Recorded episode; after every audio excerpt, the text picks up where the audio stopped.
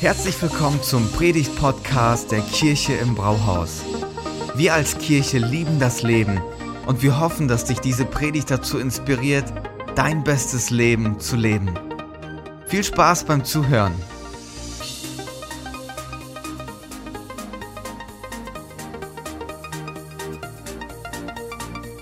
Und wir sind heute in einer, ähm, heute haben wir noch eine Predigt von unserer bestehenden Predigtreihe. Die letzten zwei Sonntage ging es schon um Abenteuerleben, Vorbilder gesucht. Und es ist eine richtig coole ähm, oder spannende Predigtreihe, wo wir uns Leute aus dem AT anschauen, Alten Testament anschauen.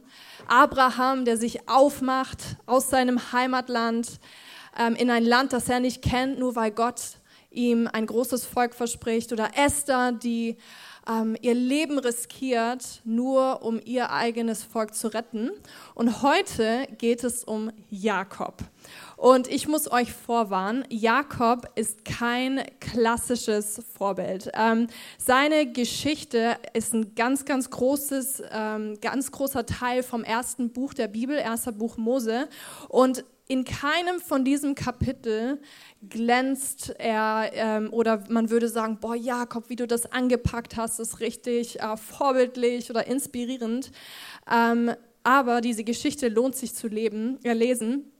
Ähm, aber er ist kein klassisches Vorbild. Wir werden nachher sehen, warum. Aber ein paar Hintergrundfakten zu Jakob. Abraham ist sein Großvater, ähm, was bedeutet, er ist Teil von diesem Plan, den Gott hat. Ähm, Gott hat Abraham versprochen, ich will dich segnen und zu einem großen Volk machen. Und Jakob ist dessen Enkel, das heißt, ist Teil davon. Ähm, und Jakob hat einen Zwillingsbruder, Esau.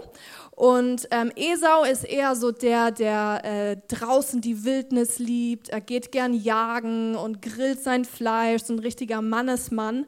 Und Jakob, das steht sogar in der Bibel, ist lieber in den Zelten und bei seiner Mutter bleibt lieber zu Hause. Er ist eher so, ja, so ein Homie.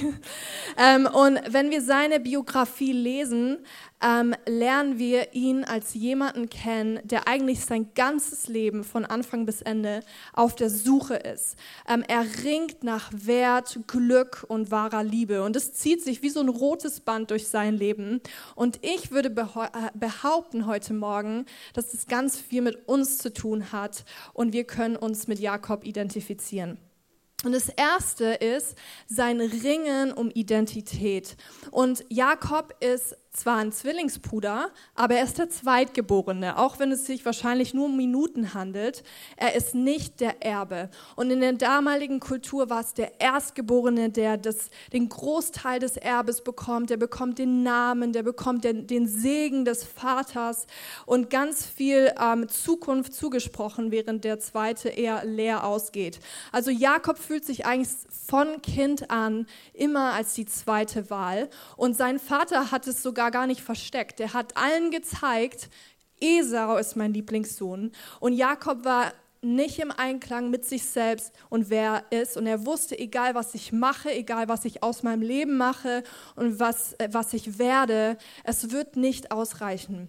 Und was passiert? Sein Vater ist alt, sogar so alt, dass er nicht mehr gut sieht und schon eigentlich blind ist und weiß, okay, ich habe nicht mehr lange zu leben. Und dann ruft er seinen ältesten geliebten Sohn Esau zu sich und will ihn segnen. Und damals war ähm, dieser, dieser Akt des Segnens, war, ich spreche jemanden Identität zu. Das heißt, indem er Esau segnet, will er ihm eben dieses Erbe, seinen Namen, einfach ganz viel Zukunft mitgeben, ganz viel ähm, auch ähm, Bestärkung. Und Jakob sieht das und, und er will das. Er möchte das für sein Leben hören. Also verkleidet er sich als Esau, ähm, zieht seine Klamotten an, dass er auch nach Esau riecht, macht sogar so Fell auf sein, äh, seine Arme, weil Esau ist haarig und er nicht, steht in der Bibel. Und er tut alles nur, um seinen Vater diesen Segen über sich aussprechen zu hören. Und es ist total eine verrückte und eigentlich dumme Idee, weil er weiß eigentlich ganz genau, die Worte, die mein Vater ausspricht, gehen gar nicht an mich, sie sind nicht an mich gerichtet.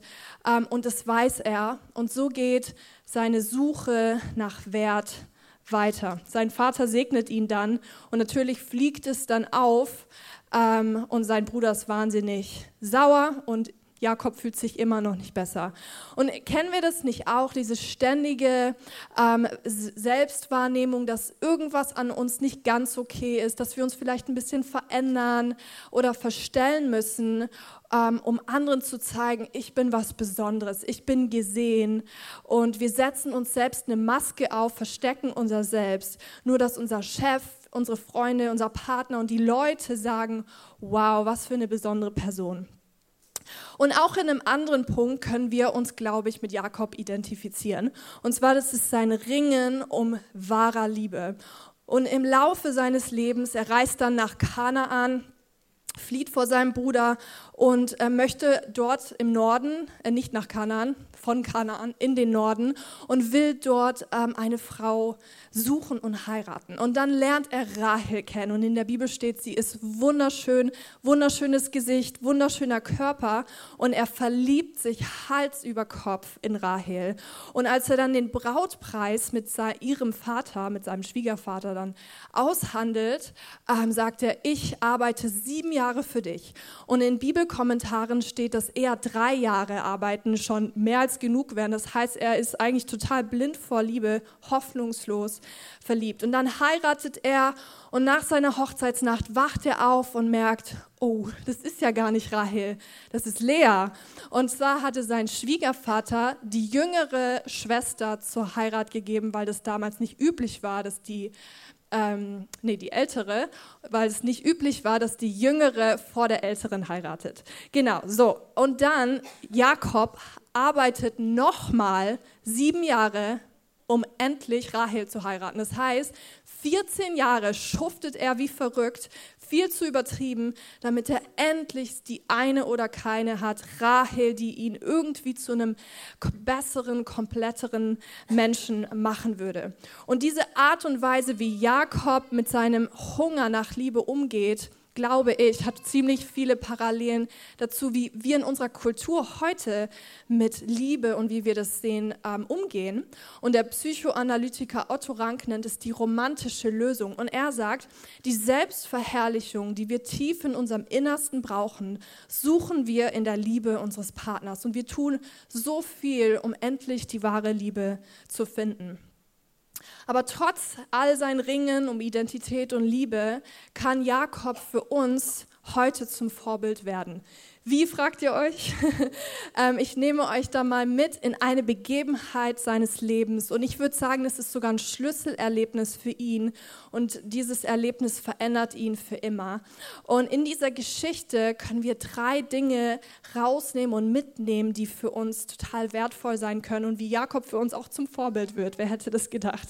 Und ich gebe uns mal einen kleinen Kontext. Also Jakob war vor seinem Bruder geflohen ähm, weil der hatte ja seinen Segen gestohlen und ähm, Esau hatte geschworen, ich werde dich umbringen, sobald unser Vater stirbt.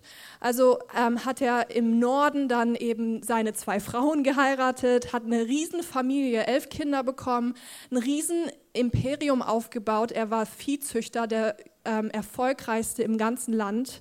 Ähm, und jetzt war er aber auf der auf dem Weg zurück wieder in seine Heimat. Er hat gesagt, ich möchte eigentlich Dinge wieder gut machen. Ich möchte mich mit Esau versöhnen und geht so zurück zu seinen Wurzeln, aber eigentlich auch immer noch auf der Suche.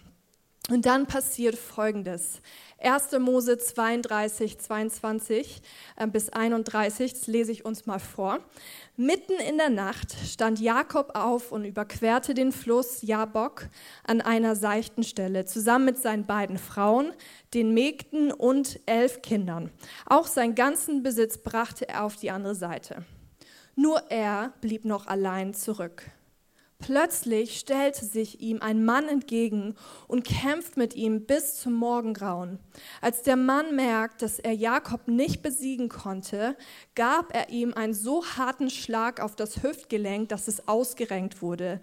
Dann bat er, lass mich los, der Morgen dämmert schon. Aber Jakob erwiderte, ich lasse dich nicht eher los, bis du mich gesegnet hast. Wie heißt du? fragte der Mann.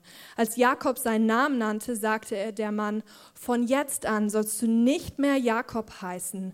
Du hast schon mit Gott und Menschen gekämpft und immer gesiegt. Darum heißt du von jetzt an Israel, Gottes Kämpfer. Und wie ist dein Name? fragte Jakob zurück. Warum willst du das wissen? entgegnete der Mann nur. Dann segnete er ihn. Ich habe Gott von Angesicht zu Angesicht gesehen und trotzdem lebe ich noch, rief Jakob. Darum nannte er den Ort Pnuel, Gesicht Gottes. Die Sonne ging gerade auf, als Jakob weiterzog. Er hinkte, weil seine Hüfte ausgerenkt war. Und diese Geschichte war eine ganz äh, oder ist eigentlich eine ganz besondere im Alten Testament, weil viele Theologen sich denken, wer ist dieser Mann? Und es wird viel diskutiert, ist es wirklich Gott? Was hat es mit dieser Geschichte auf sich? Warum kann Gott nicht einfach sagen, hier bin ich, ich bin's Gott, Jakob, lass uns mal über dein Leben reden, über deine Suche nach Wert. Aber Jakob sucht gar kein Gespräch, ähm, sondern sein ganzes Leben lang ringt er mit sich selbst und mit Gott. Und genauso tritt ihm Gott dann entgegen und lässt sich darauf ein und macht sich in Jakobs Leben bemerkbar. Und ich glaube nicht, dass Gott jedem von uns mitten in der Nacht wie so ein Samurai-ähnlicher ähm, Kämpfer entgegentritt, nur dass wir Gott kennenlernen. Ähm, äh, das wäre ziemlich witzig und krass. Ähm, aber Gott wurde für Jakob auf seine Art und Weise in dem Moment persönlich. Und genau das ist der erste Punkt, wie Jakob Gott entgegentritt und wie, was wir mitnehmen können. Eine Begegnung mit Gott ist immer ein Vier-Augen-Gespräch. Der Umstand, es ist immer wir alleine mit Gott. Und Jakob ist alleine. Er ist an einem Punkt in seinem Leben, wo er einfach alleine ist, er ist angewiesen und dann macht er diese geistliche Erfahrung, die ihn verändert. Und bei uns ist es nicht anders. Es ist möglich, Teil von einer Kirche zu sein, Teil von einer Gruppe und Gott aber nie persönlich wahrzunehmen oder kennenzulernen. Ähm, aber wenn Gott in unser Leben trifft und auf unser Herz trifft, ähm, dann wissen wir, okay, Gott mischt sich gerade ein auf positive Art und Weise und dann ähm, ändert sich die Art und Weise, wie wir unseren Alltag gestalten, ähm, was uns wichtig ist und wir beginnen mit Gott zu ringen. Und in unseren Gedanken kann es dann so aussehen, boah krass, wenn Gott mich wirklich liebt, wenn er einen Plan für mein Leben hat, wenn er sich ähm, wirklich für mich interessiert, dann ähm, lohnt es sich, Dinge in meinem Leben umzugestalten und ihm Raum zu geben, ähm, Dinge ähm, zu ändern und seinen Plan für äh, mein Leben umzu, ähm, zu, äh, zur Realität, Realität zu bringen und nicht ich meinen eigenen Plan. Und dann ist das genau dieser Prozess, der beginnt, wenn wir eine Freundschaft mit Gott anfangen. Und ich habe eine Frage für dich und für mich heute Morgen. Ist Gott für dich schon persönlich geworden? Unsere Täuflinge haben das erlebt, deswegen lassen sie sich taufen und das ist, warum sie hier sind. Ähm, und nachher, bevor sie getauft werden, werden wir in zwei, drei Sätzen kurz hören, was war das bei ihnen? Was ist diese besondere Begegnung gewesen, wie das so bei Jakob ist? Und es sieht bei jedem unterschiedlich aus. Und der Kampf zwischen Gott und Jakob geht weiter. Das steht stundenlang, bis es morgen wird. Und man hat das Gefühl, dass dieser, diese Geschichte eine Krönung hat. Ähm, nämlich als Jakob realisiert, oh krass, das ist Gott, mit dem ich hier gerade kämpfe. Und dann sagt er, ich lasse dich nicht los, bevor du mich segnest. Er hätte auch sagen können, ach Gott, du bist es, jetzt wo ich dich schon mal hier habe, wie hast du eigentlich die Welt erschaffen? Oder erklär mir mal, warum gibt es Leid, warum gibt es Tod? Aber Jakob sagt, nein, ich will, dass du mich segnest. Und vorhin haben wir schon gehört, ähm, dass damals jemand zu segnen bedeutet, ihm Identität und Wert zu zuzusprechen. Und Jakob hat sein ganzes Leben lang danach gesucht. Und jetzt findet er sich in dieser eigenartigen Situation mit Gott wieder. Und er muss gedacht haben, oh, ich bin so ein Vollidiot. Warum habe ich mein Leben lang gesucht an den falschen Stellen?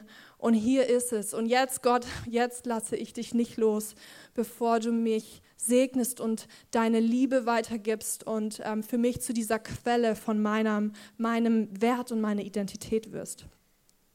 Und genau hier wird Jakob für uns in dem zweiten Punkt zum Vorbild. Er erkennt, okay, Gott ist die Quelle meines Wertes. Und Gott gibt ihm sogar einen neuen Namen. Er sagt, du sollst nicht mehr Jakob heißen, sondern Israel. Und das spätere Volk Israel hat seinen Ursprung in Jakob, in diesem Mann, dessen Leben wirklich alles andere als glänzt oder vorbildlich wäre. Und was zeigt uns das? Gott sieht nicht auf das, was wir gut gemacht haben, was wir hinbekommen haben, unsere schön funktionierenden Beziehungen, sondern er schaut uns an und trotz Fehler, trotz Verfehlungen, trotz ähm, Irrwegen und auch manchmal echt krummen Wegen in unserem Leben, sagt er, du bist wertvoll und ich habe eine Zukunft und einen Plan mit dir. Du ähm, hast so viel Hoffnung, auf die, die, die, du, auf die du dich freuen kannst. Und ähm, die Taufe, die wir nachher leben, das spiegelt eigentlich genau das wider. Ähm, unsere Täuflinge drücken quasi aus, ich will meine Anerkennung, meinen Wert und meine Identität nicht mehr in anderen Dingen suchen, sondern ich suche die bei Gott und Gott ist die Nummer eins in meinem ähm, Leben. Und dann kann das beginnen. Wir können sagen, hey, wisst ihr was, meine Karriere läuft gerade nicht so, wie ich will. Meine Gesundheit ist angeschlagen. Ähm, diese Situation läuft gerade nicht. Aber es ist okay, solange ich Gott habe, weil er mein Leben und mein Glück ist. Jesus sagt selbst über sich, ich bin die Auferstehung und das Leben. Wer an mich glaubt, wird leben, auch wenn er stirbt. Und genau das erleben wir in dieser Freundschaft mit Gott. Also sein Leben lang versteckte Jakob eigentlich seine Schwäche. Er verstellte sich, es hat anbegonnen, begonnen, als er den Segen von seinem Bruder gestohlen hat. Aber hier kommt er an den Punkt, wo er sagt, oh Gott, ich lasse dich nicht los. Also in anderen Worten, ähm, mir fehlt was, ich brauche dich. Und zum ersten Mal in seinem Leben zeigt er, dass er das Schwächere ist und ähm, zugibt, ich habe an den falschen Stellen gesucht. Und er gewinnt den Kampf. Inwiefern? Natürlich wissen wir alle, Gott ist der Stärkere. Ähm, und er zeigt ihm aber, Jakob, du gewinnst, indem du zugibst, dass du mich brauchst und dass ähm, du bei mir findest, was du eigentlich die ganze Zeit gesucht hast. Und er sagt es, du hast mit Gott gekämpft und gesiegt. Und trotzdem bleibt Jakob für den Rest seines Lebens mit einem Hinken zurück, lesen wir. Und eigentlich ist das, dieses Hinken, das perfekte Bild von einem äh, Menschen, der eine Freundschaft mit Jesus beginnt. Weil wir wissen, okay, permanent sind wir abhängig von ihm, weil wir wissen, wie, äh, wie unsere Verfehlungen aussehen, dass wir ihn brauchen. Aber auf der anderen Seite können wir erfüllt sein mit tiefer Freude, ähm, weil wir unsere Maske nicht mehr hochhalten müssen. Wir müssen uns nicht mehr verstellen. Ähm, und sind gleichzeitig unendlich geliebt und angenommen. Tim Keller sagt es so, wir sind fehlerhafter und sündhafter, als wir jemals wagten zu glauben und gleichzeitig mehr geliebt und mehr angenommen durch Jesus Christus, als wir jemals wagten zu hoffen. Und wie bekommen wir diesen Segen? In Galater Kapitel 3 steht, dass Jesus am Kreuz für uns zum, zum Fluch geworden ist, quasi der Abschaum geworden, damit wir diesen Segen bekommen können. Und so können wir Kinder Gottes ähm, sein. Und durch Jesus Christus hören wir Gott, den Vater, zu uns sagen, ähm, du bist meine geliebte Tochter, du bist mein geliebter Sohn ich sehe dich und du bist wertvoll. Und in Johannes ähm, 3, Vers 1 steht, seht doch, wie groß die Liebe ist, die uns der Vater erwiesen hat.